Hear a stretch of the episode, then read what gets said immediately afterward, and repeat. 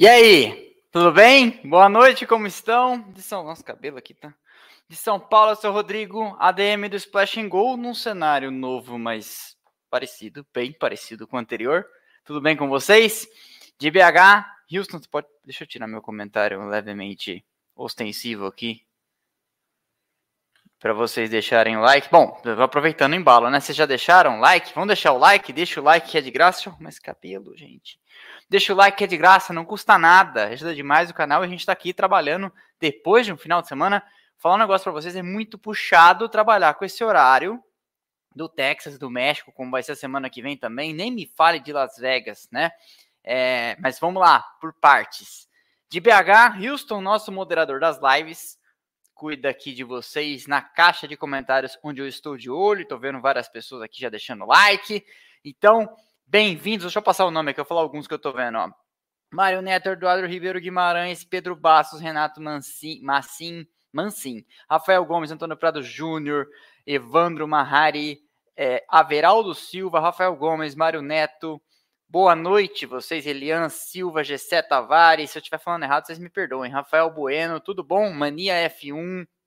Como vão? Nielson Pimentel, Silvio Cunha, tem uns que são assinantes, você vê na frente ali o selinho.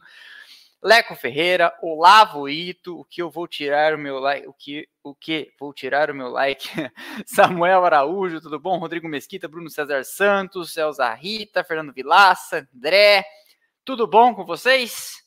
Boa noite. Estamos aqui. Foi uma semana complexa aqui. Tivemos que mudar de cenário. Os primeiros vídeos no cenário novo já estão saindo e eu já vou começar dando alguns spoilers para vocês. Mas primeiro de tudo, deixa o like. O like é de graça. O like é a forma, tem gente que não sabe, de você dizer pro YouTube que você tá gostando da live. Beleza? Então, você vê como tudo foi atropelado? Essa live eu acho que nem tem a thumbnail. Ela tá assim na live, tipo, direto, sem o botãozinho lá, sem o lugar de clicar porque o rapaz das thumbs não teve tempo de fazer, a corrida acabou de acabar.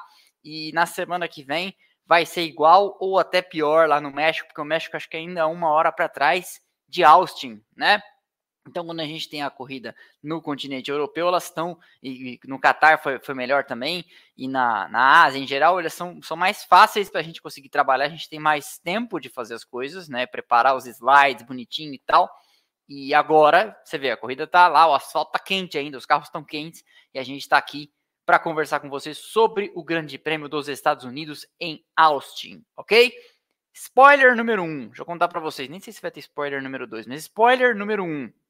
Não, vai ter spoiler número 2. Spoiler número 1. Um, Terça-feira, a terceira edição, terceira vez que eu faço o manual de sobrevivências para quem vai no Grande Prêmio de São Paulo, outrora Grande Prêmio do Brasil. Terça-feira sai para vocês. Amanhã, no final do dia, sai para os nossos assinantes. Então, se você quiser ver os vídeos em Premiere, ter prioridade de resposta nas lives, concorrer aos brindes que a gente sempre que tem por aqui sorteia, você Torne-se assinante do canal, tem plano de R$ 7,99, tem plano de R$ 19,99. Você pode contribuir com essa iniciativa de fazer conteúdo de Fórmula 1 para vocês, trabalhar aqui 22, ano que vem você 24 finais de semana, fora a programação normal do canal, né, de 70, 80 vídeos por mês, todo santo mês. Então, você contribui, vê os vídeos em Premiere, tem prioridade de resposta nas lives e concorre aos brindes que a gente sempre que tem sorteio. A semana que vem tem sorteio de livros, tem sorteio de brindes. É, não fiz sorteio de brindes nessa semana que estou mudando de apartamento, então assim, é, é, se eu achar a, a, chave de casa já é muita coisa no caos que tá. É, foi um esforço danado para o cenário estar de pé, para continuarmos a produção de vídeos. Quarta-feira o cenário. Tá, quarta-feira? Terça, terça-feira o cenário foi instalado aqui. Na semana passada foi desinstalado do outro AP. Então, vamos lá. Vamos que vamos. O importante é manter o jornal publicando, ok? Então, like dado. Spoiler, terça-feira, um manual para você que vai no Grande Prêmio de São Paulo. E se você não vai no Grande Prêmio de São Paulo, mas quer saber como é que é ir no Grande Prêmio de São Paulo, tudo que você precisa fazer, o que não deve fazer, o que deve levar, o que não deve levar, os perrengues, as armadilhas, etc. Fiz mais um vídeo, dessa vez mais parrudo, mais recheado de informações ainda. Sempre procuro atualizar de um ano para o outro, trazer mais coisas novas, etc. Então, até com algumas lições, né? Por exemplo, Lembra que eu sempre falo, protetor solar etc. E aí, leve boné. E o que, que aconteceu com o bonitão aqui? Fui lá para Imola fazer o track walk, esqueci o boné, mesmo com protetor solar, fiquei vermelho. No ano passado eu fiz o vídeo falando pra galera, use roupa, leve uma roupa à prova de chuva. Eu esqueci de levar uma roupa prova de chuva na sexta-feira do ano passado, fiquei encharcado. Aquele dia que o Magnussen fez a pole, choveu pra cacete na saída do autódromo, conversando com aquele engenheiro da Haas. Tomei uma baita chuva, encontrei umas pessoas que me, me, me reconheceram no ponto de ônibus. E chega eu, bonitão, depois de ter falado para todo mundo levar a roupa à prova de chuva, chegou eu ensopado, com que moral, né? Então, todas essas coisas a gente acrescentou no roteiro do, do vídeo, já está editado, tô terminando de editar tem acho que uns 27 minutos de dicas e informações para vocês. Beleza? Então, se quiser, contribua tornando-se membro do canal. E a nossa, a nossa mais nova questão que é, se quiser, contribua para o Houston comprar a pizza dele, meia mussarela, meia portuguesa, Houston, qual que é? Você tem cara de gosto que gosta de uma pizza portuguesa, aquelas que vem aquele ovão em cima assim cozido. Eu vou Meia bolonhesa? Como é que é uma pizza bolonhesa? Frango e a galera coloca carne moída por cima, ó, vivendo e conhecendo as pessoas, entendeu? Esse é um sabor, é um sabor que eu consideraria, consideraria exótico de pizza, não? Não tem abacaxi, realmente não tem abacaxi, mas eu hoje eu conheci um sabor novo de pizza da culinária italiana dali da região da, de Minas, né? então, você manda o seu superchat para contribuir para a gente bater a nossa meta aqui de, de, de superchats para poder pedir a pizza do Houston e poder pedir a minha pizza. E minha pizza não pode mais ser pizza individual, porque agora estou aqui tenho que pedir pizza para minha conja, que está ali no sofá assistindo o filme no mudo, porque eu tô aqui perturbando o ambiente e eu não sei que sabor que ela vai querer. Depois eu vou perguntar para ela, beleza? Mas é isso. Então você manda o seu superchat, faça a sua pergunta pra gente responder no final da live. Se ela for pertinente com o que eu estiver falando agora, o Wilson já põe na tela e a gente vai respondendo, beleza? Então vamos ao que viemos. Então, primeiro slide aqui. Semana que vem tem sorteio de livros da editora Gulliver. Amanhã escrevo para o Jouber, da editora Gulliver, falo qual que nós vamos sortear, porque é sempre na última, na última live do mês, né? E a última live do mês é a semana que vem, Grande Prêmio do, do México lá no circuito Hermanos Rodrigues. Beleza? Vamos para o noticiário da semana. Temos aqui, né, Marco e Horner aparentemente numa briga de poder dentro da Red Bull. A gente não sabe é, a gravidade da situação, a gente pode estar, às vezes, sendo levado a concluir coisas por notícias plantadas pelos próprios agentes envolvidos na treta, né? É o que está aparecendo, inclusive. Vocês viram que eu coloquei é, na, no vídeo sobre a, essa, essa questão toda na sexta-feira?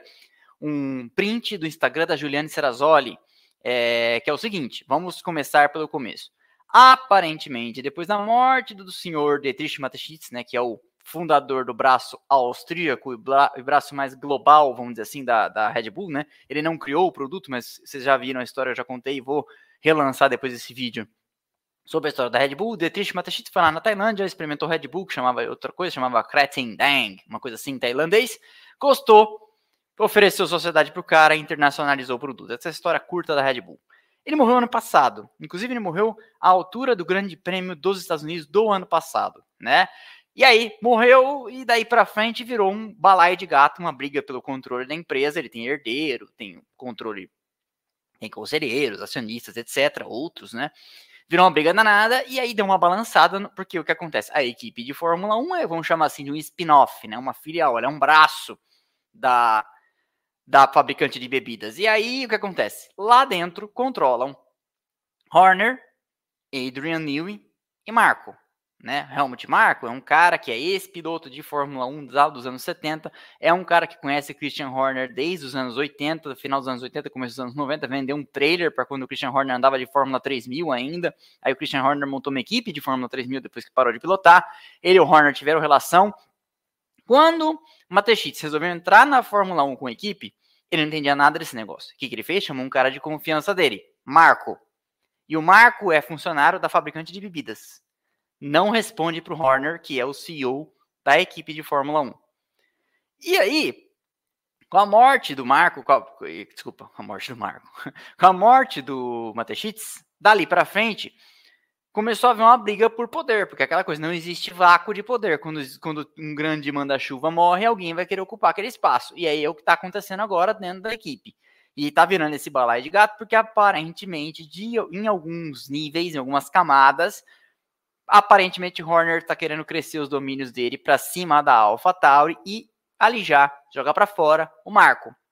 O Marco já é, tem falado das besteiras que fala, é um cara meio complicado e tal. Só que Nesse meio tempo, essa notícia apareceu em alguns jornais que não são os grandes jornais, em alguns sites que não são os principais, e ficou muito estranho. E eu falei aqui, falei, gente, estranho que Auto Sport, The Race, Motorsport e o Grande Prêmio aqui do Brasil, ninguém tem essa notícia. Saiu aqui, saiu ali, e aí o Rafael Lopes e o Luciano Burti soltaram um post que eu repercuti na sexta-feira passada sobre essa questão. Pérez teria recebido um ultimato e Marco teria sido colocado na marca do pênalti, haveria uma reunião dentro do grupo Red Bull para decidir, decidir seu destino. Pois bem, e aí? Para onde vai a coisa? No dia seguinte ao vídeo de sexta, agora, né? Desculpa, ao vídeo de quinta, na sexta-feira, sai um post da Juliane Serrazoli nos seus stories de Instagram, falando assim: pegou mal a coisa que aparentemente Horner está sendo pressionado dentro da equipe porque essa história foi ele que plantou na mídia. Porque começa a fazer sentido com aquilo que eu falei. Por que, que os grandes sites, os grandes portais, os grandes canais de YouTube gringos, que são próximos da galera da Fórmula 1, não estão falando disso? Porque pode ter sido, então, uma notícia plantada pelo Horner para balançar as estruturas da equipe. E aí, quando isso acontece, pega muito mal. Né? Porque os caras viram e falam assim, então, como é que estão sabendo de uma coisa aqui que só estava sabendo, tipo, eu e você? Né? Então, essa foi a história, e neste meio tempo apareceu então o apoio do Verstappen. Aparentemente, o que se sabe é que o Verstappen chegou na direção austríaca e tailandesa da fabricante de bebidas, ou seja, a matriz, e falou: se o Horner sair, desculpa, se o Marco sair, eu saio. E aí a situação sobe um pouco de nível, né? Porque não é mais uma briga só de, de caciques, é uma briga também de um comandado de, com peso de ouro, né? um comandado importante, um comandado ilustre, o piloto que está fazendo os caras ganharem. Não que é, só o piloto esteja fazendo, o carro Nil e o braço Nil e braço carro é muito importante também. Mas aí é essa história. Aparentemente a treta escalou.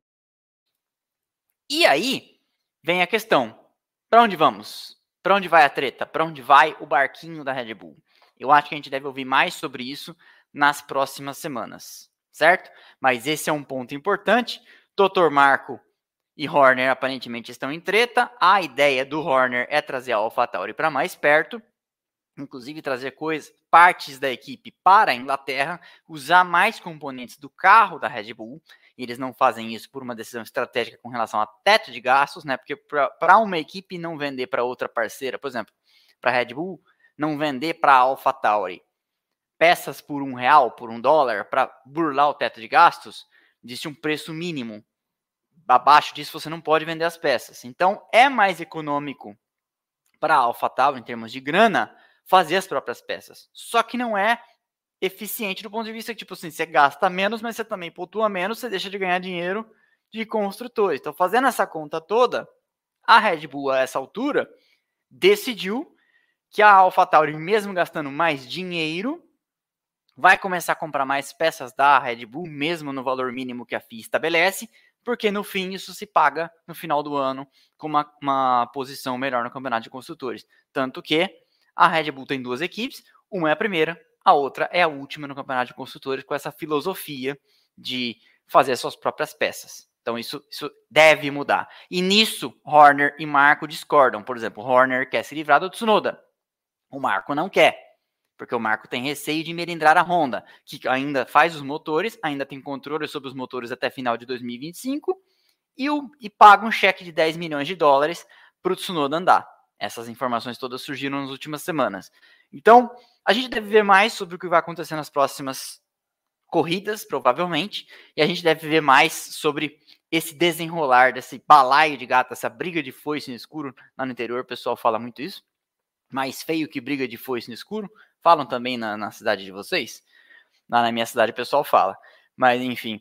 Ó, aqui, ó, o Arthur Pontes disse que meu cabelo tá parecendo o Guga Chakra. O cabelo é a barba, né? Deixei de fazer os dois. Tô, tô no modelito Guga Chakra hoje. Valeu, Arthur Pontes, pela, pela observação. E aí, como eu falei, essa treta teve aí a intervenção, aparentemente, do Verstappen. O Verstappen entrou para ficar do lado do Marco. Então, A gente não sabe bem o que está acontecendo. E um parêntese aqui para falar um pouco sobre o Horner. Horner parece ser um cara bacaninha, bonzinho, safe, tranquilo, né?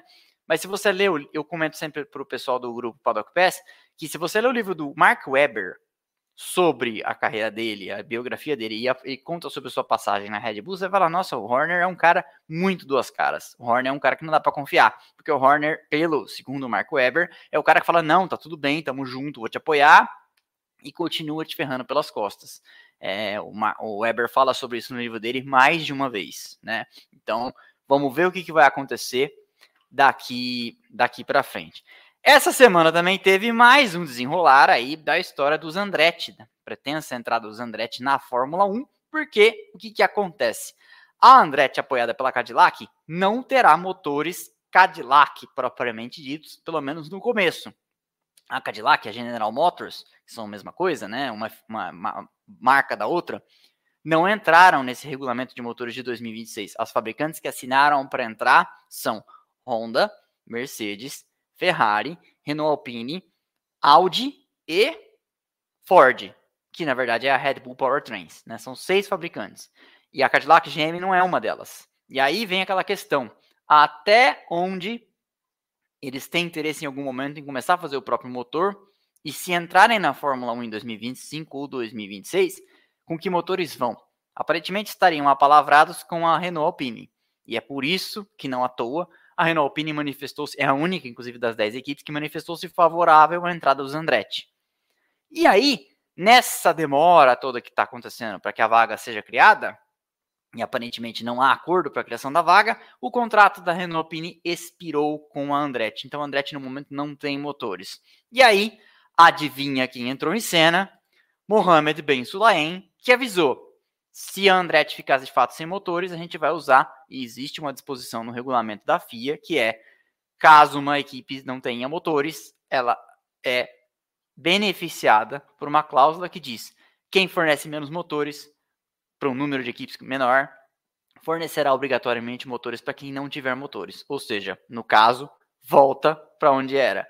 Renault Alpine forneceria motores então para Cadillac, para Andretti Cadillac GM, né? Então essa é a história se desenrolando aí. Eu até falei, comentei que esperava mais barulho dos Andretti e Sulaim nesse final de semana. Afinal de contas, estamos em solo, estávamos, né, em solo americano. E com certeza os Andretti, até vi fotos do Mário Andretti e do Michael Andretti na, na corrida, até esperava que acontecesse mais coisas, esperava mais barulho, esperava mais treta. Mas se não teve barulho, se não teve treta, talvez tenha tido um grande acordo com o Supremo e com tudo, né? Não sabemos, mas o fato é que talvez tenham chegado a algum entendimento. Ou talvez os Andrés tenham enfiado a viola no saco falado, quer saber, a gente vai ter que comprar mesmo uma equipe que esteja à venda. Não sabemos. Mas o fato é que eu esperava muito mais barulho dos Andretti aproveitando a mídia favorável americana e tal. Então, se não aconteceu nada de explosivo, vamos aguardar até a corrida em Las Vegas, mas de qualquer forma, alguma coisa está acontecendo. Os dados com certeza estão rolando, porque os Andretti não iam deixar quieto essa história em solo americano. Então, o que dá uma esperança. Eu torço muito para que tenha uma 11 equipe na Fórmula 1, quem sabe até uma 12 equipe, acho que só engrandece as coisas, mas a Fórmula 1, né, é, tá pensando no dinheiro e não quer dividir o bolo por 11, o mesmo bolo que ela hoje sentam 10 na mesa, ela não quer dividir é, por mais um, é, por mais uma, mais uma fatia. Beleza? Vamos conferir aqui o, o likeômetro de vocês. Vamos ver como é que vocês estão de like. E deixa eu ver se chegou a nossa, a nossa thumbnail. Chegou. Chegou aqui. Deixa eu baixar a nossa thumbnail. Deixa eu colocar ela na live. Que aí fica mais bonitinho. Um segundo. Mas enquanto isso, vocês já deixaram o like? Porque o like, vocês sabem, né? Ele é de graça, não custa nada e ajuda demais o canal. E aí, como eu sempre termino a frase, quebra essa pra mim. Aqui, cadê? Coloquei. Pronto. Salvar. Continuando, crianças. Vamos lá. Austin, final de semana de muito calor, asfalto quente, já estive lá uma vez em 2019, é, em Dallas, é duas horas dali. Muito quente, é um dos piores calores que eu passei na minha vida. E sol o final de semana inteiro, sol entre nuvens, com, com quando teve sol entre nuvens, temperatura do asfalto sempre acima de 35 graus. A gente viu hoje como as equipes sambaram para fazer a borracha durar por, todo, por todos os stints planejados, né? E tivemos aqui, eu até estava falando para a galera no grupo, o seguinte: nós tivemos um cenário com todo mundo sambando e sem saber se os pneus duros iam durar, se os médios iam fazer a distância programada, por uma questão. Final de semana de corrida sprint é final de semana com uma sessão livre. E com uma sessão livre você não consegue acumular dados, você não consegue saber o quanto vão durar os pneus. Tanto que a, o trecho mais longo que a Mercedes, não, que a McLaren tinha feito de pneus duros, era de 19 voltas. Eu até falei para a galera no grupo: 19 voltas é dado, dali para frente é torcida, porque eles não sabem quanto vai durar o pneu, né? Então, esse era um, um, essa é uma consequência. Vamos falar também que nós tivemos uma corrida sprint muito marromeno ontem, né? Verstappen fez o que quis, abriu a diferença quando quis, né? Até ali, acho que a até a volta 7, ele tava, o Hamilton ainda estava dentro, dentro da zona de DRS dele, Aí ele decidiu abrir a diferença, ele pá, expandiu a diferença para 9 segundos e meio no final. Então, assim, é, quando quis, o Hamilton. É, desculpa, quando quis, ele deixou o Hamilton para trás. Deixa eu tomar meu copo, meu gole d'água aqui.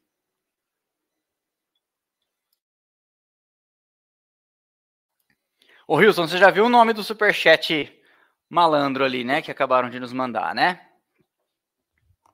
Pode mandar seu superchat com o nome com nome malicioso, a gente lê, porque quando tá mandando superchat, tá, pagou, né? Pagou para me ouvir falando isso, eu falo, não tem problema não, beleza? Mas aproveitando, quem, quem tá chegando agora, manda seu superchat pra gente comprar nossa pizza. O Houston tem que comprar uma pizza lá de bolonhesa. Você acredita? Pois é. O Houston quer comprar uma pizza de bolonhesa. Eu vou pedir uma pizza mais tradicional, sei lá, uma marguerita. Toda vez que eu vou numa pizzaria nova, eu peço marguerita, que marguerita é tipo para calibrar a pizzaria. Se eles sabem fazer marguerita, eles sabem fazer o resto, sabe? É sempre um bom começo. Vamos lá, continuando. Ontem o Verstappen ganhou a sprint, como eu estava comentando, né? Hamilton foi segundo, Leclerc foi terceiro, Norris foi o quarto. Norris marcou com isso é, 8, 7, 6, 5. 5 pontos é isso. E a, e a McLaren chegou 11 pontos nesse final de semana atrás da Aston Martin. Então, hoje ela já estava 6, né?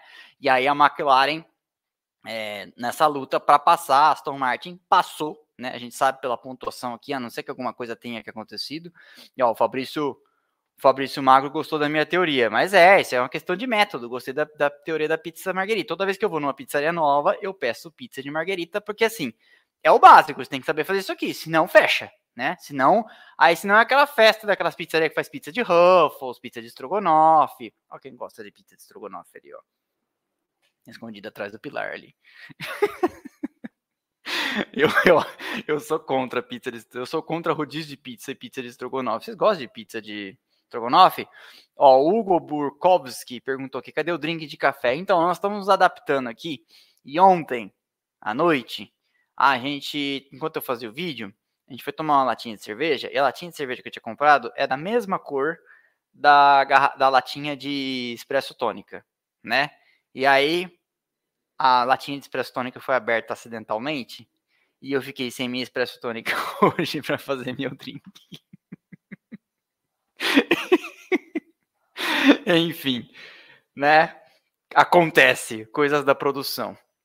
Continuando, curte pizza portuguesa? Não, eu não curto pizza de portuguesa. A DM tomou Antártica? Eu? Não, era, era uma latinha amarela. Mas eu não vou falar a marca aqui porque eles não estão pagando. Beleza? Então, continuando. Verstappen ganhou a sprint fácil pra gente não perder aqui. Não, não nos percamos com o roteiro, né? E aí, hoje, Leclerc partiu em primeiro com esse capacete amarelo tenebroso, né? Que capacete feio. Era um campo de futebol americano, depois eu fui entender, mas, poxa, zoada, né? Muito mais legal o do Gasly com a pintura do François Sever. Eu esqueci de pôr aqui é, nos slides, mas a pintura do Gasly estava muito bonita. Eu acho um dos capacetes mais bonitos que tem, o do François Sever. Teve uma época que o Huckenberg usava um, não com as mesmas cores, mas com o mesmo esquema, com a faixa para trás, assim, que eu achava muito bonito. Esse do, do, do Leclerc hoje já para mim já apareceu zicado já, já vai, já apareceu, já vai ser a pole que não vai ganhar a corrida só por causa do, do, da feiura do capacete. Não sei se vocês concordam. Na largada, então, Norris tomou a ponta e aí desenhou-se uma, uma coisa interessante, porque de repente era aquela coisa. Será que a McLaren, de repente, vai sair de uma situação em que no ano passado, desculpa, será que a McLaren vai sair de uma situação em que nas primeiras quatro, cinco corridas tinha dificuldade para ir ao Q2? Vocês, já, vocês pararam para pensar nisso? A McLaren nesse ano, no começo do ano, tinha dificuldade de ir ao Q2. E agora, das últimas corridas, é a equipe que mais pontua, inclusive mais que a Red Bull. De, da Áustria para cá, quando a McLaren trouxe aquela grande atualização no carro, primeiro no Norris e depois atualizou do Piastri na, na Inglaterra, de lá para cá, a, a McLaren tinha 17 pontos na ocasião e a Aston Martin tinha, se eu não me engano, 154. De lá para cá, a Aston Martin foi para 200 e tantos pontos aí e a, e a McLaren marcou o triplo de pontos. A gente já falou sobre isso em algum momento. O gráfico é assombroso. O gráfico de pontos da, da McLaren. O que foi o motivo, inclusive, que o Hamilton falou que a Mercedes tem que fazer para alcançar a Red Bull é algo parecido, tem que ser um salto parecido. Mas aí ele falou: esse salto é possível. Esse salto a McLaren mostrou que dá para fazer, né?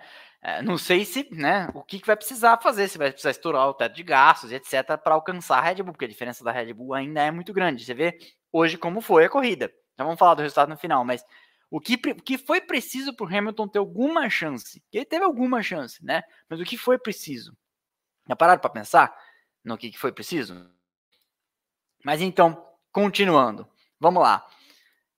Foi uma corrida estratégica, foi uma corrida cheia de coisas, é, de, de, variáveis. Tinha gente no grupo falando, ah, achei que a corrida chata. Eu não achei que a corrida foi chata, mas espera que eu já vou falando disso. Na largada, vocês viram isso? A gente tinha 16, supostamente, né? 16 carros no grid, mas o Stroll esteve sob investigação boa parte da corrida, inclusive não sei se saiu alguma coisa, mas o Stroll esteve investi sob investigação porque o planejado era largar dos boxes. E aí, na volta de levar o carro, que ele sai, né? O, o pit lane é aberto, mesmo largando os boxes, você pode sair como se fosse alinhar o carro e entrar de novo no pit lane. E aí o Stroll foi lá e levou o carro para o grid. E aí, ao invés de quatro carros saindo do pit lane, tivemos três, porque as duas Haas e o Alonso. E o Stroll levou o carro para o grid. E aí o pessoal falou para ele, tem que levar o carro para dentro. Ele levou o carro para o grid. E aí, uma vez no grid, não tem como voltar para trás, né? E ele esteve sob investigação. Não sei se aconteceu alguma coisa do final da corrida para cá, mas o Stroll estava sob investigação por causa disso, porque o que, que acontece? Quando você rompe o regime de parque fechado, que é o que o Stroll fez, depois do treino livre, ele foi lá, eles preferiam trocar o, o assoalho do carro do Alonso para o assoalho velho, manter o carro do Stroll com o assoalho novo, que chegou nesse final de semana, mas mexendo acerto. Então, mexendo no acerto dos dois, ele já não ia poder largar de suas posições de classificação, as posições que eles conseguiram no cronômetro. Tem que sair dos boxes.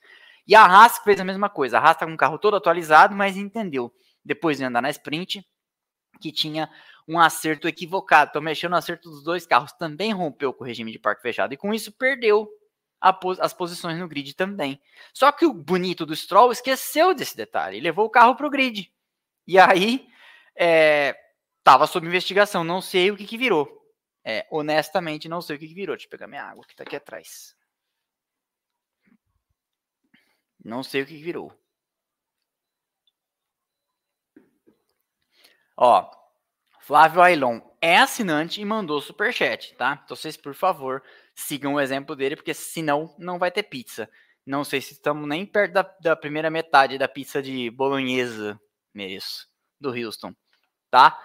Dada a largada, então, aí começou essa corrida interessante. O Verstappen é, fez parte de um duelo interessante de estratégia, porque de repente parecia que eles iam todos para duas e a Mercedes ia para uma.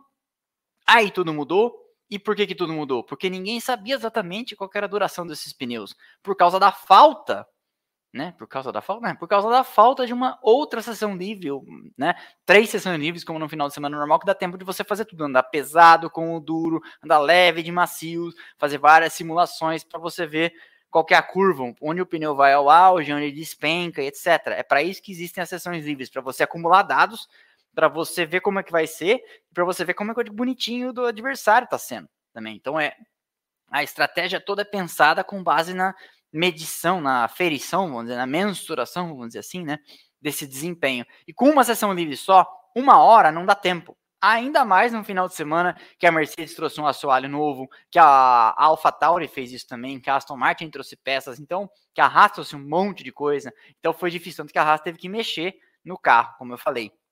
Então uma corrida cheia de alternativas do ponto de vista estratégico aconteceu. A gente não sabia o que estava acontecendo. É, teve hora que parecia que a Mercedes estava viajando, teve hora que parecia que a Red Bull tinha sido pega no contrapé. Eu cheguei em dado momento a falar, acho que o Hamilton ganhou a corrida, depois não aconteceu, né? Em dado momento parecia que o Norris tinha só que se preocupar em segurar o Verstappen, aí tudo mudou de novo quando a McLaren parece que concluiu que não ia dar para ir até o final, né? Então, é, foi uma corrida bem interessante. Eu, eu falei para os caras assim no, no, grupo: como que dá para falar que a corrida foi chata? Quando o cara que tá correndo atrás de vencer largou em sexto, quando um heptacampeão que não ganha há quase dois anos, né? Há quase dois anos está tentando ganhar, quando um cara de McLaren tá correndo atrás de sua primeira vitória, a McLaren também que não vence desde o Daniel Ricciardo lá em Monza. Tá bom que venceu a sprint com o Piastri, mas não é a mesma coisa, né? Então assim, tirando a Ferrari, que realmente não fez nada né, nessa corrida, tipo, largou na pole e só andou para trás com o Leclerc, né? É, o resto eu acho que teve uma, uma, uma atuação digna e, e, ofereceu alternativas. Tá bom, não teve grandes batalhas, roda com roda, mas ainda assim teve ultrapassagem, né? E no final, o Hamilton ainda deu um calorzinho ali, chegou a 1.8 do Verstappen, que estava claramente administrando um problema de freios.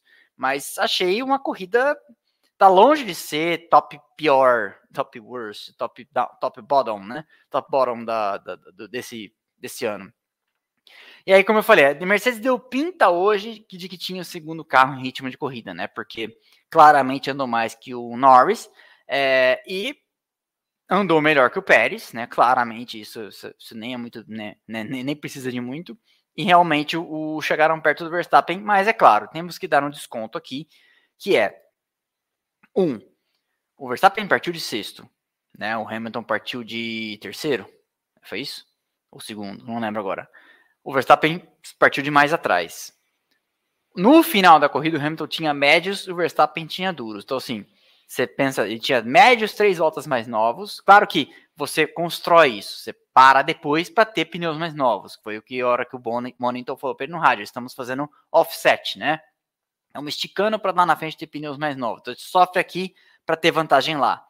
Tranquilo, normal, isso é esperado. Mas, de qualquer forma, o Verstappen estava administrando um problema. E, mais uma coisa. Ó quanto tempo que a Red Bull não traz nada para o carro e a Mercedes trouxe um assoalho novinho para estrear nessa corrida. Então, assim, observe uma, uma tendência parecida que já foi falada lá no começo do ano. A Red Bull vai embrulhar o campeonato e vai tirar o pé já está trabalhando no carro do ano que vem. As outras ainda estão tentando fazer coisas para esse carro, mesmo que algumas sejam levadas para o carro do ano que vem, mas elas vão juntando o pelotão. No ano passado, foi uma situação parecida. O Hamilton chegou a liderar a corrida nos Estados Unidos e o Verstappen teve que ir lá atrás e passar ele. No Brasil, a Mercedes com o Russell venceu. Então, Tá tudo meio parecido. Não se iludam de achar que McLaren e Mercedes especialmente estão chegando na Red Bull. Na verdade, a Red Bull hoje tinha um problema de freio, o Verstappen reclamou várias vezes, não parecia ser jogo de cena, tipo o Hamilton falando que o pneu acabou.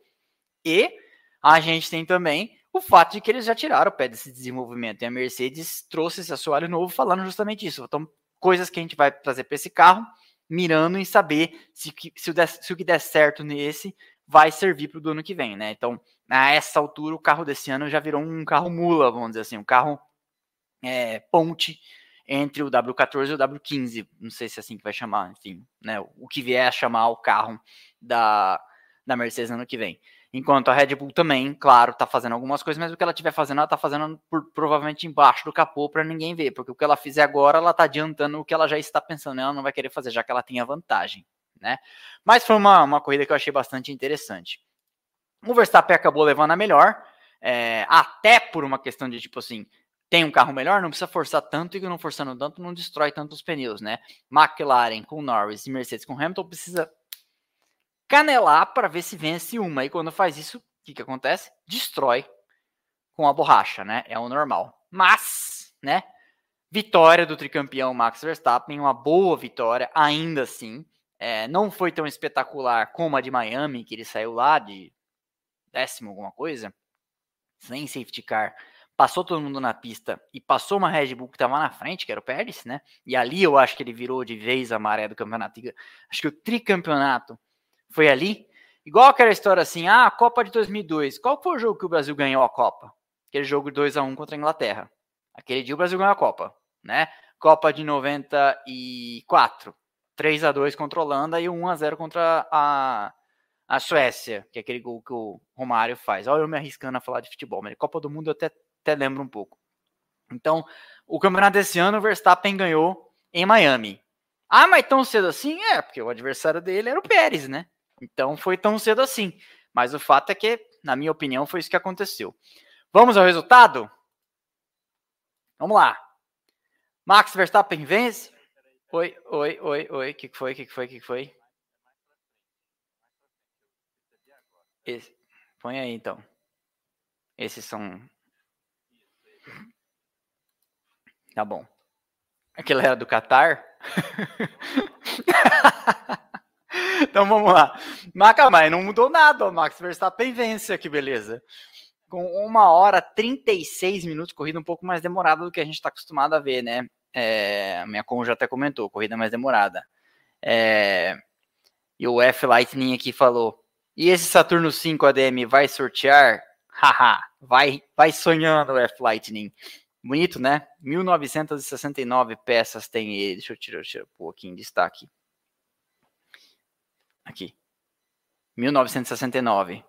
Mas não vai sortear. É meu. É meu e ninguém tasca. vou trazer o módulo lunar deixar aqui. Bonitinho também para vocês verem. Até porque eu, eu, vou pôr os astronautinhas, tem os astronautinhas em escala, assim. Você vê o tamanho dele perto das pessoas. É bem legal. Vamos lá então. Max Verstappen vence uma hora 36 minutos. 36? 35 minutos. Hamilton, o segundo, deu o que? A diferença na linha de chegada? 2,2, mas ali na penúltima volta chegou a estar, tá, né? É, 2, é, 1,8, perdão. E aí, Norris, o terceiro, uma boa outra boa atuação na McLaren, mas aparentemente a Mercedes tem mais para dar nesse momento, né? É, quando faz tudo certo. Na semana, na semana passada a Mercedes não fez tudo certo, porque Albon, desculpa, porque Norris, desculpa, de novo, porque Russell e Hamilton se pegaram, né? Mas o Russell tinha, dava pinta de que poderia ter dado mais trabalho. E aí? Então, terceiro Norris marca 15 pontos, Vamos falar disso daqui a pouco. Carlos Sainz, o quarto, uma boa corrida do Sainz. Leclerc foi deixado, né? Apodrecendo no deserto. A Ferrari deixou ele, eu para o grupo Paddock Pass. O Leclerc foi deixado com uma garrafa de tubaína quente no deserto, né? Foi o que a Ferrari fez com ele hoje, com essa estratégia. Mas também, né? Ferrari. Pérez foi o quinto, marcou 10. Então, no campeonato da degola do Pérez, porque agora parece que essa é a história, né? Quanto mais, menos pontos o Pérez marca, mais tempo mais perto parece que ele está da demissão. Nesse campeonato, vamos voltar aqui na tabela, o Pérez perdeu hoje, quantos pontos? O Hamilton, o Pérez chegou aqui na nos Estados Unidos, 30 pontos na frente do Hamilton. Então, o Hamilton marcou 18, o Pérez marcou 10. Na sprint ontem, o Hamilton foi segundo, então marcou 7.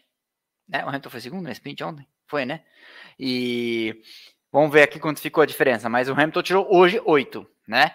porque o Pérez marcou esses 10. E aí, Leclerc 8, depois o Russell com 6, o Gasly tem 4, o Stroll 2, o Tsunoda 2, porque fez uma inteligente. E você colocou a enquete, Houston? Deixa eu até olhar.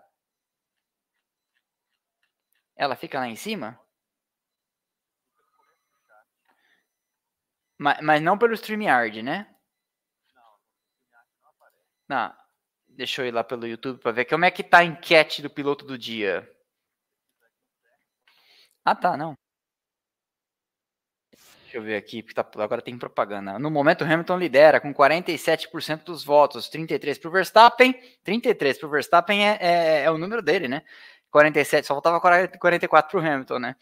13 para o Norris, 7 para o Tsunoda. Por que, que eu falei para o Houston é, que talvez fosse Tsunoda uma coisa interessante? Porque o Tsunoda fez uma coisa de equipe grande hoje. Ele foi lá, no final ele tinha uma diferença para o álbum, ainda mais que o álbum tomou punição no final, né? Tinha uma diferença para o álbum saudável ali, grande, que ele poderia parar, ele parou, ainda tinha mais tempo para dar ainda, né?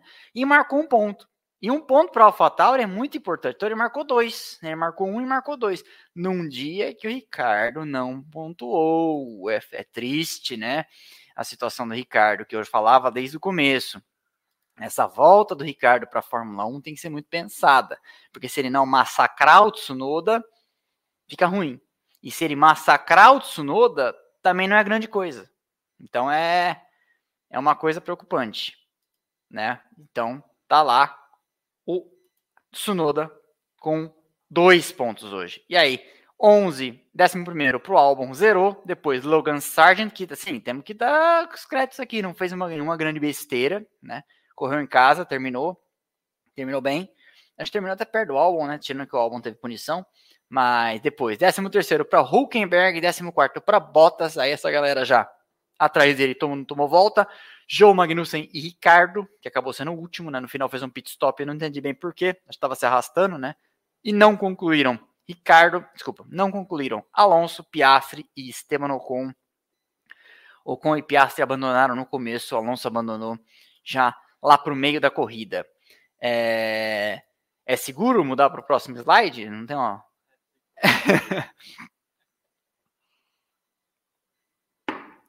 Vamos lá. Pontuação do campeonato neste momento. Ó, chegou mais um superchat aí. Manda seu superchat, galera. Senão a gente não vai poder pedir a nossa gloriosa redonda. Eu, uma Marguerita, fala.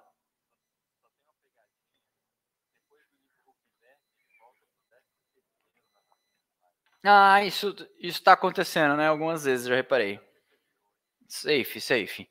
Max Verstappen tem 466 pontos, é, o Sérgio Pérez 238, o que significa que no momento é, não, é, não é o dobro mais, né? Ou é o dobro? Não, não é o dobro. É, 238 depois, olha lá, o Hamilton, 219, a diferença então caiu de 30 para 19 pontos. Caiu 11 pontos nesse final de semana. Nós temos ainda México, Brasil, Las Vegas e Abu Dhabi. Né? Nesse, nesse ritmo alcança. E porque o Pérez vem tendo um desempenho abaixo do par, né? Vamos ver, vamos ver o que acontece com ele lá no México, fator casa. Mas o fato é que o Hamilton encostou mais um pouco e a Red Bull teria. Porque vocês podem estar se perguntando, quem está falando disso, né? Ah, the word on the street, né? A palavra, o que está circulando aí, o que dizem por aí, é que estamos quase batendo mil nessa, nesse momento online. Então, deixem um like para a gente expandir a nossa live aí. Mas a, a, conversa é que o Pérez teria recebido um ultimato. Se você não conquistar o vice-campeonato, que ele também não fez no ano passado, né? Tem que lembrar disso. Se você não conquistar o vice-campeonato, você tá fora. No ano passado, o Leclerc, aqui no, no Brasil, fez pontos a mais, tal, chegou no final, o Leclerc roubou do Verstappen o vice-campeonato. Então, se você não conquistar o vice, você tá fora. Por isso que nós estamos falando aqui, ó. Não é um, uma regra, não está escrito em lugar nenhum que o, Leclerc, que o Pérez vai perder essa vaga, mas é, é o boato, é o que dizem, né? E aí o Hamilton encostou para 19 pontos de distância, né? 238 a 219. Depois, Alonso 183, Sainz 168 continua na frente do Leclerc, né? Leclerc 159, Norris 156, All Norris fazendo mais pontos que o Alonso também e chegando cada vez mais perto, né? É assim que eu falava, que você tem que um passa o outro, o outro passa um, e aí uma equipe passa a outra nos construtores. Russell 139, Oscar Piastri 83, já passou bastante, né? O Stroll na briga Aston Martin e McLaren. Depois Gasly 52, o Stroll 49, o Ocon 44. Essa é uma briga interessante. O Stroll, o, o Gasly começou atrás do Ocon e vem fazendo mais pontos, né? Albon 23, todos os pontos da Williams na mão dele. Depois, Bottas 10, Hulkenberg tem 9. E aí, Joe, 16 é, tem 6. Tsunoda tem 5, hoje marcou 2. Magnussen tem 3, Liam Lawson tem 2 e zerados Logan Sargent, Nick DeVries e Daniel Ricardo. Certo? Vamos aqui ao campeonato de construtores. Red Bull 704 pontos, E depois a Mercedes 354, a Ferrari 327, é, 239 para a McLaren, passou, hein? Passou e abriu 7. Para Aston Martin 232. Eu, me, me, me intriga um pouco o que está acontecendo na Aston Martin. Eu queria ser uma mosquinha para saber o que está rolando lá dentro. Será que o papai Stroll está vendendo o time? Será que a Aranco vai comprar? Disseram que a Honda é contrária a isso? Será que o Stroll vai correr no WEC ou no INSA? O que, que vai acontecer? E se, e se o Stroll não correr? Já falamos sobre isso aqui na, na live passada, eu dei esse toque. E se o Stroll não correr? Quem vem para o lugar do Stroll? Quem seria esse nome? Porque aí a Aston Martin precisaria de um cara para pontuar. E talvez eu cheguei a ventilar aqui um cara que já passou por lá quando chamava Racing Point, um cara com, com experiência de vencer corridas, um cara com prática de, de andar ali no meio do pelotão se chama Sérgio Pérez, né? É, não estou torcendo contra o Brasil nem nada disso, mas a Aston Martin não pode dar-se ao luxo, talvez, a não ser que a grana que os patrocinadores do Drogovic estejam trazendo seja uma coisa assim inimaginável, né? É, tipo nível Stroll. Mas o fato é esse, a, a, até porque o Alonso não é eterno, né? Tem que pensar num piloto para sucedê-lo. Então, não sei, é uma famosa faca de dois legumes, né? Mas é, é isso. Vamos lá, vamos em frente. Vamos abrir alguns pontos de novo. Então tá lá. McLaren 239, Aston Martin 232 e depois já aquele degrau 96 para a Alpine que não alcança nem será alcançada por ninguém. A Williams com 23. A Alfa Romeo na semana passada marcou muitos pontos, né, com os dois carros nos pontos. Deu uma chegada e talvez tenha se garantido para não ser alcançada pela Haas de jeito nenhum, com 16. A Haas faz bom, um bom tempo, não pontua. A Haas gosta de finais de semana de sprint, vai tentar de novo a sorte no Brasil, que é a última sprint do ano. Chegou a fazer pole ano passado com o Magnussen aqui na chuva, né? A Haas tem 12 e aí a AlphaTauri tem 7. E de repente, a AlphaTauri mexeu brutalmente no carro, em Suzuka, e, mexi, trouxe mais algumas coisas no Qatar. A AlphaTauri pode ser uma ameaça para a Haas, né? E o seu nono lugar, que, que ela queria que fosse oitavo e não foi. Certo? Então, essa é a nossa passada de régua na corrida. Vamos às perguntas, superchats. Mande seu superchat. Mande aí pra gente pedir a nossa pizza. Hoje a pizza tem que ser tamanho família aqui, com borda extra, etc. Murilo Melo, só para contribuir na pizza e mandar um beijo para minha mãe, para meu pai e para você. Parabéns pelo ótimo trabalho. Obrigado, Murilo Melo. Um abraço para você, obrigado pelo superchat. Rafael Miranda. Seria bom álbum na Aston e Drugo na Williams? Faria sentido para todo mundo, né? Mas aí também é aquela coisa. É, a Williams não vai querer perder o álbum para um novato, porque aí então ela vai ter que abrir mão do Sargent. Quem que ela traz para outro carro? Porque não dá para ter dois novatos. A Haas já provou com da pior forma possível que correr com dois novatos igual ela correu com, em 2021 é uma receita para tragédia, né? Então, e ia correr em 2022, né? Imagina a caca que ia ser o ano da Haas no passado, sem o Magnussen e com o Mazepin no lugar dele. Olha como Vladimir Putin salvou a vida de, e o emprego do Gunter Steiner de maneira indireta. Então, assim, seria bom o álbum na Aston? Para Aston e para o álbum seria. Mas para Williams seria muito ruim, porque aí o Drogovic é um cara jovem, novo, tem talento, pode ser que seja um sucesso e tal, mas será? primeiro ano, né? Você pode esperar uma, uma curva de aprendizado aí. Você precisaria ter um outro cara para garantir pontos. E que é o, que é o Williams tá tentando pegar o passo, né? No momento ela é sétima nos construtores, já é bom, né? Então tem que olhar para frente, olhar para cima, não ficar se preocupando em repetir isso ano que vem, né? Mas não sei, Rafael Miranda. Eu acho que pro Drogovic seria bom correr na Williams. Pro Albon seria bom correr na Aston Martin. Para Aston Martin teria bom ter o álbum, mas não seria bom para Williams perder o álbum no momento. Beleza? Mandei a próxima, Houston. Eita, nós, hein? Quinta série. Volim Rabá, disse o árabe de 10 reais. Eu acho que o Pérez perde o contrato mesmo se for vice. Abraços.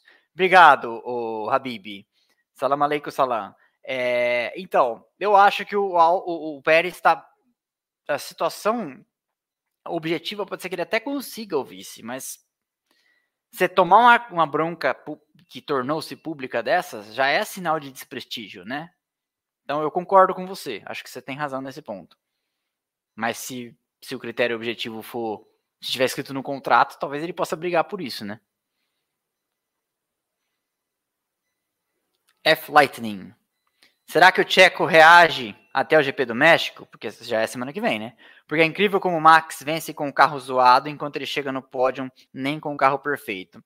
É, é uma, uma, Você me chamou a atenção para uma coisa interessante que eu já vinha pensar, pensando para falar nessa live, que é. Você vê como que é, é o pensamento das pessoas de acordo com suas paixões, né? Ontem, acho que na caixa de, de comentários do Instagram, alguém falou uma coisa que eu acho que, que cabe uma reflexão. É porque o Verstappen tá, tá, tá sobrando e tá levando o carro a vencer. Ah, foi no post que eu falei como é, os 20 carros estavam dentro do mesmo segundo na sprint shootout, na classificação da sprint. Alguém escreveu lá. Pode ir lá olhar que eu não estou inventando.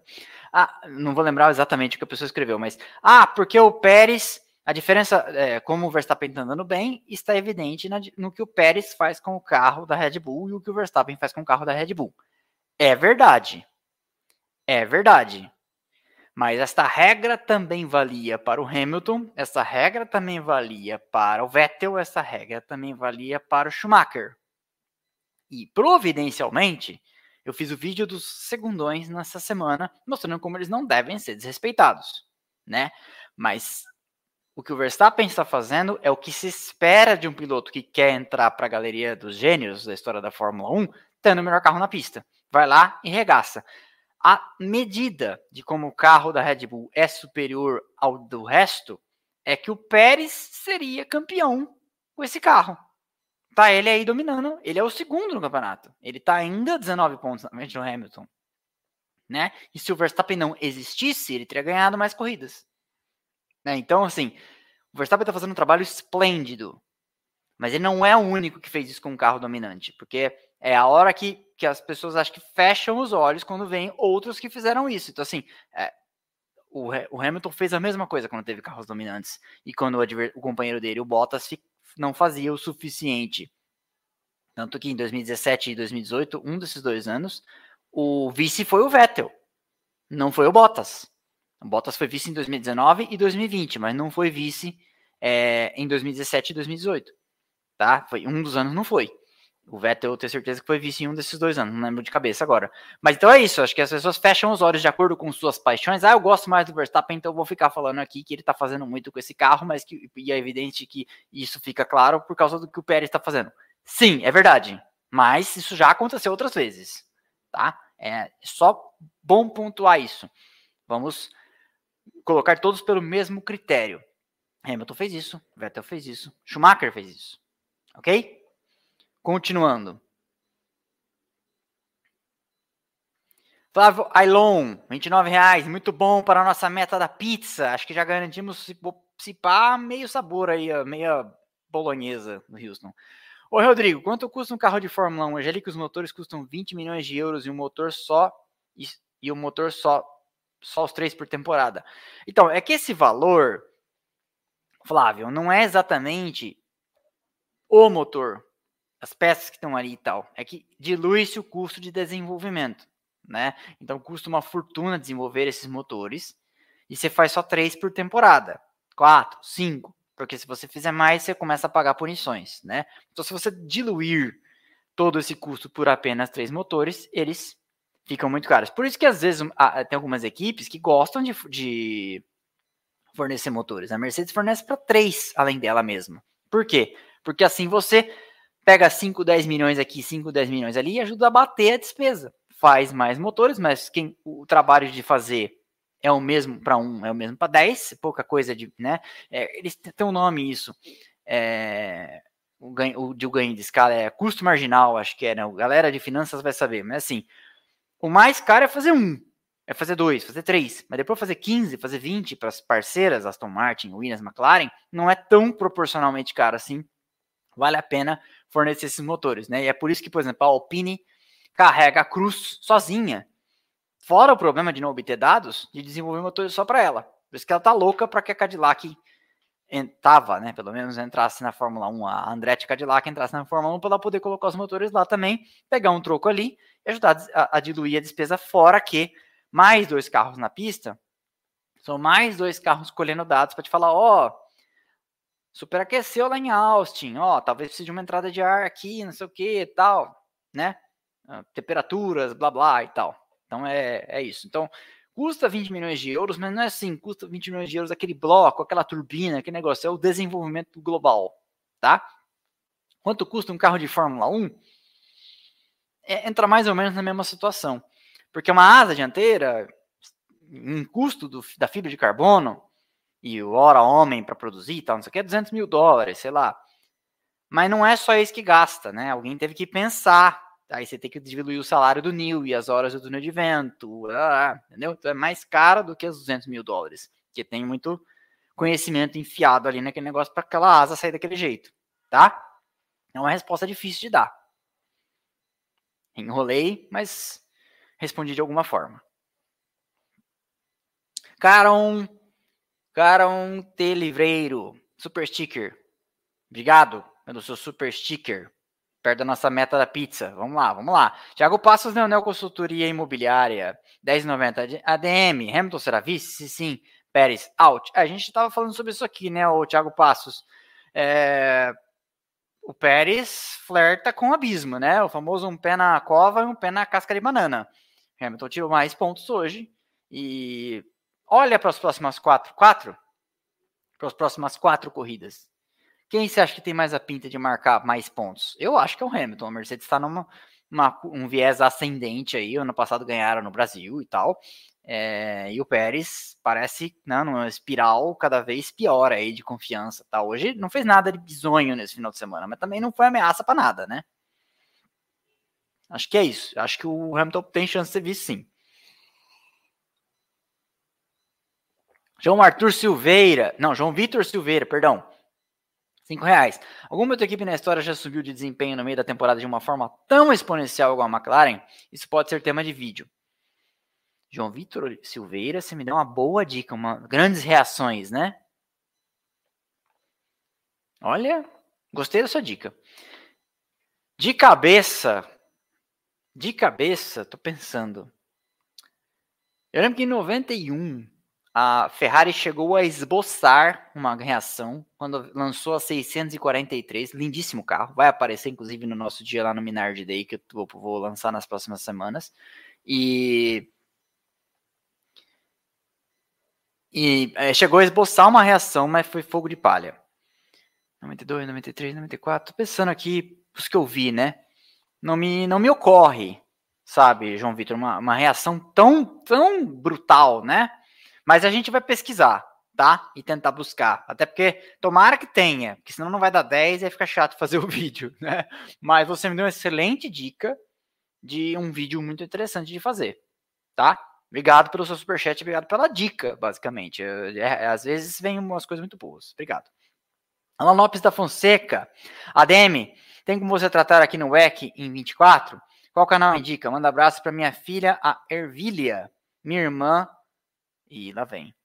A Fu, Ângela, a mãe. Meu cunhado, Rui Charminho e minha sobrinha, a Fuzinha. Não entendi bem. Tem piada aí, eu que não entendi, né? Mas um abraço então para sua grande família, é, Alan Lopes. É, o negócio é o seguinte: para cobrir o EC, eu preciso de mais assinantes, por exemplo tá? Porque o que acontece aqui é que eu gasto muito tempo que eu poderia estar escrevendo e gravando, editando. É, eu tenho um editor hoje em dia que edita as pequenas grandes histórias, mas, por exemplo, faz uns dois dias que eu estou editando, já está escrito e gravado há tempos. Eu escrevi e gravei na quarta o vídeo da semana que vem.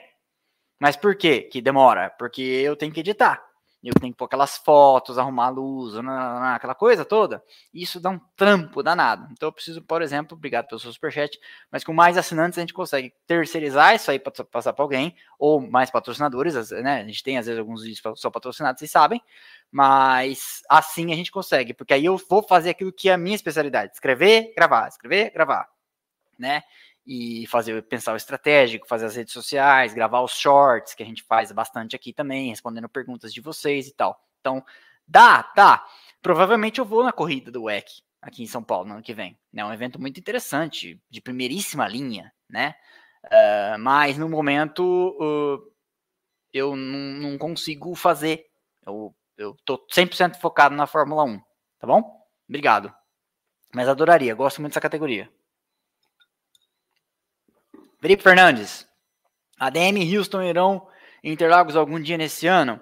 Eu sei que o Houston vem para cá em novembro, mas ele não me disse nada sobre vir na corrida. É, qualquer coisa fala aqui no meu ouvido, Houston. Eu possivelmente vou. Anunciarei oportunamente para vocês o que, que vai acontecer, tá bom? Isso ainda está para ser, tá ser definido. Não vai, Houston. Houston não vai. Está para ser definido. Deixem o like, deixem o like. Jair Júnior Sene. É, 10 reais, obrigado. Boa tarde. Mora. 10 dólares. Já melhorou, 5 vezes mais legal. É, moro em Austin. A corrida foi sensacional. Tinha muita gente. Mais uma vez deu Verstappen. Parabéns pelo canal. Obrigado, Jair Jenner, né? Já que é em, em dólar. Muito obrigado pelo seu super chat. É, muito gentil. É, um, essa é uma corrida que eu tenho vontade de assistir. Muita vontade de assistir. Dizem que Austin é uma cidade muito legal. Obrigado. É, sim, é ótimo. O Houston já foi, ó. Tá falando aqui no meu ouvido. Abílio Nascimento, 10,90, membro do canal. Explica a estratégia ridícula da Ferrari pro Leclerc. Pois é, ele ainda falou no rádio, né? É, o plano A de vocês tá me fazendo, jogando minha corrida no lixo. Porque alguém falou no, no Paddock Pass e é verdade. Gente, nós estamos esquecendo que o, que o Leclerc largou na pole, né? É verdade. E em nenhum momento, desde a primeira curva, o Leclerc foi candidato a nada hoje, né? Que situação, tá sendo vai chegando no momento que eu acho que ele tá sendo engolido pelo Sainz, né? O Sainz tem um approach mais científico da coisa, o Leclerc é um cara mais Alesi, mais Villeneuve, mais visceral, né? Então eu acho que, que, que tá sendo engolido e eu não entendi a estratégia, ninguém entendeu, né? É, tava claro, mas eu acho que também cai naquele negócio que a gente tava falando mais cedo da falta de dados por poucas pouco tempo de sessão livre. Mas assim, não é desculpa para ninguém, né? Olha o que a Mercedes, a McLaren e a Red Bull fizeram. É Ferrari sendo Ferrari, mais uma vez, né? Mas obrigado pelo seu superchat, Abílio. Matheus Dreyer.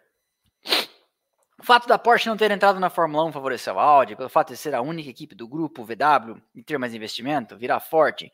Existe um teto de gastos para motor, né? Então, não é tão simples assim. É, acho que o que aconteceu ali foi, inclusive, uma coisa que eu posso contar. Estive lá no Museu da Porsche, né? E aí eu conversei com algumas pessoas lá. E aí, obviamente, tudo que foi falado foi falado em off e tal, mas o cara falou o seguinte: é bem interessante essa parte. Eu não contei isso pra ninguém ainda. Tava, estávamos aqui, começamos a perceber um zoom, zoom, zoom. O pessoal de pesquisa e desenvolvimento, que era quem ia trabalhar com isso, né? É, almoça perto da gente no refeitório, não sei o que tal. Isso, de repente, a conversa cessou. De repente, ninguém falava mais nada. E de repente também, olha essa coisa como, como grandes decisões corporativas às vezes têm reflexos micro, né? De repente, a gente nunca mais achou uma, uma latinha de Red Bull para vender nas geladeiras da empresa. Tinha as máquinas de vender dentro da empresa, né? É gigante lá. E ele falou: do dia para noite sumiram as latinhas de Red Bull das máquinas de, de vender refrigerante, bebida, dentro da Porsche. Então, tava muito, esteve muito perto e era quem estava empurrando para isso acontecer era o Matechitz, porque o Matechitz estava doente terminal, né? E ele estava preocupado com o destino da equipe. Então ele falou: vou amarrar a minha equipe na Porsche e garantir a sobrevivência dela. São mil e tantos empregos, né? Ele gostava da equipe. O Matechitz era um racer, né? Apesar de não ser um cara do automobilismo, né? E aí, quando ele morreu, Horner, Neil e Marco cortaram o rolê, não aconteceu, né? E deu tudo para trás. Então não favorece nem nada. O que que acontece? Eu acho até que prejudica se bobear. Porque a Audi que ia fazer o bloco e a Porsche ia usar o mesmo motor. né? E não tendo outra equipe, é, cai no dilema da Alpine, não tendo uma outra equipe para usar, né? São metade dos dados e etc e tal. Né, e a chance de diluir o custo, dentro, intra a companhia, com certeza a Porsche ia ajudar a bancar despesa e tal, né? Então eu acho que mais prejudica do que, do que ajuda. Mas, pô, torcemos para que a Porsche venha, né? Seria muito legal para a Fórmula 1, uma, uma categoria, uma, uma, uma, fabricante com uma história tão gigante assim é, nas, nas pistas, né? Com vitórias e tal. Evandro Mahairi, 10 euros, ó o cara. ADM, partindo da premissa que Pérez será dispensado, como fica a dança das cadeiras na Fórmula 1? Obrigado. É, Evandro, eu acho que pode ser, pode ter repercussões gigantescas, mas também pode ser uma coisa muito simples. Sobe Ricardo, desce Pérez para AlphaTauri, caso ele queira. Acho que pode ser uma coisa bem papum, assim, e é todo mundo esperar muito e acabar não, não vindo nada, sabe? Acho, acho que acaba sendo até o mais lógico. É, ou se o Pérez falar, também não quero mais, ou a Red Bull fala, também não quero mais você, ele já tem o substituto, é o Lawson. Então eu acho que é uma coisa que não vai extrapolar as fronteiras do parquinho da Red Bull. Vai ser alguma coisa ali dentro deles, porque eles já têm as peças para cada posição. Já está dito que é o Ricardo que sobe, né? Mas eu queria que o Lawson subisse, porque eu acho que o Ricardo, no momento, a não ser que ele melhore muito até o final do ano, o Ricardo não, não vai fazer grande coisa. Daqui um ano a gente vai estar tá aqui falando: ah, se o Ricardo não for vice, é, vamos pedir a cabeça dele também. Se é tanto, porque eu acho que o Pérez de hoje é mais piloto que o Ricardo de hoje também, tá? Mas obrigado pelo seu superchat de 10 euros, Evandro. Um abraço. William Oliveira Silva, 5 reais. Será que a RBR está no mesmo nível que a Mercedes ou a McLaren e a diferença é unicamente o Max? Não. Não é isso. Quem, quem é, não estou dizendo que é o seu caso, mas muita gente é, fala isso e está tentando embrulhar aí preferências para falar que, nossa, Verstappen é o Jedi, tá virando a polaridade da Terra. Não é assim. Excelente piloto, um dos gênios da história, vai entrar para a história. Ninguém nega isso. Ninguém que gosta e entende de verdade de Fórmula 1 é capaz de colocar um raciocínio em pé, sustentando que o Verstappen não é um gênio. Agora, Daí a dizer que o carro da Red Bull é igual, não, porque o Pérez é vice do campeonato. Tá? Só isso. Então, não. Não tô dizendo que é você, mas tem gente que é assim. Metia bonito, dois reais. Ó, tá. Você tá mandando um superchat de dois contos pra eu ler seu nome. Eu acho que tá um pouco abaixo, tem que ser pelo menos cincão, hein? Só para não perder o costume. Obrigado, Metia Bonito. Matheus Couto. Você vai para a Fórmula 1 em São Paulo? Dois reais? Então, Matheus, não sei. Isso tá para ser definido ainda. Beleza? Obrigado. G. Ribeiro, qual foi o último campeonato em que o vice não ganhou uma corrida na temporada? Hum, você me pegou agora, hein? Mas não foi nesse, né? Porque no momento o Pérez é vice e ele ganhou duas. A não ser que o vice seja o Hamilton, né? Aí será. Aí será recente, né? Mas de cabeça, não tô, não tô conseguindo pensar em algum. Todos os últimos que eu me lembre. Mas cabe, cabe pesquisar, tá? A gente pesquisa. Edmundo Emerson de Medeiros, um abraço para você, meu querido amigo. Considerando as evoluções e involuções até este momento, você consegue palpitar possíveis top 5 de 2024? Equipes? Bom, Red Bull, Mercedes, McLaren, Ferrari, Aston Martin atualmente nesta ordem, eu acho. Porque a Aston Martin, a não ser que tenha alguma coisa na cartola, e, e a Aston Martin já mostrou que esse salto gigantesco foi possível de um ano para o outro, talvez consiga de novo, né? A gente sempre tem falado aqui, aqui em que ponto que a Aston Martin já não está em 2024 e por isso largou mão de vez. Em que ponto ela se perdeu. Que há quem sustente que a Aston Martin se perdeu na corrida de desenvolvimento. Acho que a McLaren hoje é a terceira força projetada para o ano que vem, porque a Mercedes é a única, na minha opinião, hoje, organização capaz de fazer frente à Red Bull. Né? A Mercedes, tendo um ano ruim, vai lá e consegue um vice nos construtores e periga conseguir um vice de pilotos. Esse é o ano ruim da Mercedes. né? É, como organização. Virou, mexeu, vai lá e junta um monte de ponto no final de semana de corno que eles têm e tal. Quando a McLaren precisa dar tudo certo, quando a Ferrari precisa ter um dia estelar, etc. Então eu acho que esta é a ordem. Red Bull no momento.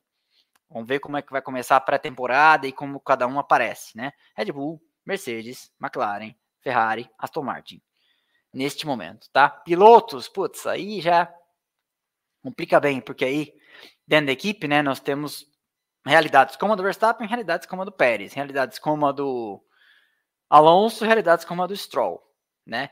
Essa posição pode, do Stroll, pode desencadear, inclusive, alguém perguntou agora há pouco da troca do Pérez pelo se o Pérez sair e tal. Essa é uma posição que eu acho que pode desencadear mais uma um efeito nominal no mercado de pilotos muito mais do que a do Pérez. Embora a do Pérez seja uma, uma vaga mais cobiçável, né? E cobiçada. Obrigado pelo seu superchat, Edmundo. Elcio Ribeiro Duarte, 10,90. Sem a pergunta? Se for, muito obrigado. De qualquer forma. Vitor Teodoro. ADM, ADM, teria Luiz Hamilton pagado o calção do aluguel de uma kitnet na cabeça do senhor Maximiliano para o ano de 2024? É, eu acho que tudo que o Verstappen está atualmente cabeça fresca e good vibes vai ser posto em xeque se em algum momento nos próximos anos. Eu vi em algum lugar na Sky que o Hamilton andou dizendo aí que vai correr mais cinco anos. Vocês ouviram isso em mais algum lugar? Eu ouvi meio de lado, tava tomando nota pro roteiro aqui da live, mas eu ouvi isso em algum lugar, tá? É, então, tudo que o Hamilton, tudo que o Verstappen tá centrado, cabeça boa, maduro, não sei o que, vai ser posto à prova quando o Hamilton, no... sim, em algum momento acontecer, o Hamilton novamente tiver um carro para fazer frente ao Verstappen, porque aí nós vamos ver, porque se tem um piloto que mostrou-se até aqui capaz de tirar o Verstappen do prumo, esse piloto é o Hamilton. Então, vamos ver. Né? E vice-versa. Se tem um piloto que foi capaz de tirar o Hamilton do prumo, esse piloto foi o Verstappen. Nem o Rosberg foi. Nem o Vettel foi. Né? Nem o Alonso foi. E olha que o Hamilton estava no primeiro ano dele, hein? Continuando. Fábio Henrique Gabriele, membro. Opa, mais um mês aqui torrando a paciência do, do, do ADM. Obrigado, Fábio. Felipe Tiarelli. ADM, a GM faria parceria com alguém para desenvolver o um motor, caso eles sejam aprovados? É o que eu te falei. Alpine de cara, Renault. E aí não se sabe em que momento eles entrariam. Talvez num próximo ciclo de motores, né? E aí esses ciclos são meio longos, né? Então não sei quando que seria. Eduardo Léo Teodoro. A Mercedes para o ano que vem vem vem que vem vai ficar muito atrás da Red Bull, tendo em vista que a Red Bull já está trabalhando mais tempo no projeto ano que vem? Então, essa é a, a pergunta de um milhão de dólares, né? O quanto a Mercedes consegue fazer um trocar o pneu com o carro andando, ou seja, desenvolver algo genial para o ano que vem que já ela consiga testar agora, e o quanto tempo adicional que a Red Bull tem para desenvolver tudo, vai cobrar uma fatura lá no Bahrein na pré-temporada. A gente ir na primeira corrida. A gente não sabe. Quem disser que isso aí tá chutando, tá? Então, quando eu falei aqui a pergunta do Edmundo agora há pouco, superchat dele, é uma ordem projetada, a gente está projetando igual o mercado financeiro. O rendimento passado não quer dizer nada sobre rendimento futuro, né? A gente está projetando com base no que a gente está vendo aqui. Esta é a realidade de momento. Fotografia 22 de outubro de 23, tá? É isso. Alguém mandou mais algum superchat para pizza? Professor Janison, Fer... Janison, Janison Fernandes. Deu para perceber o calor que foi na corrida ao ver aquela sala pré-pódio, o macacão do Hamilton mostrando manchas de sal de suor na altura do ombro. Sim, mas pior deve ter sido no Qatar, hein? Tava todo mundo caindo pelas tabelas. Lembra? Vamos lá. Fernando R. Santos, 10 reais. ADM, Leclerc descontente com a Ferrari pode achar lugar onde? No circo pegando fogo RBR? Não, a Red Bull jamais faria uma coisa dessas, porque vai desestabilizar o Verstappen para quê? Para que vai colocar dois no mesmo pasto, né? Não faz sentido. Olha o que aconteceu com a Mercedes em 2014, 15 e 16, os dois querendo se matar. Não faz sentido. Hum, é, seria legal. A gente acha legal pra cacete. O, o, o Horner outro dia falou: tô me recuperando de 2021, que nem foi dentro da mesma equipe. Até agora, eu quero paz. Vamos lá. Última pergunta. É, Carlos Henrique Nunes, boa noite. Já se sabe se foi ideia do Hamilton da equipe mantê-lo por mais tempo na pista com pneus gastos? Se ele tivesse parado antes, teria chegado no Max? O gap seria suficiente? Essa é uma pergunta difícil da gente dizer, porque eles têm os dados. E aí, se ele para antes, ele volta mais perto, mas ele, tira, ele teria menos offset, menos delta de borracha para chegar mais perto no final. Então, é um momento muito a curva do pneu aqui, com a curva do pneu aqui, com, sabe?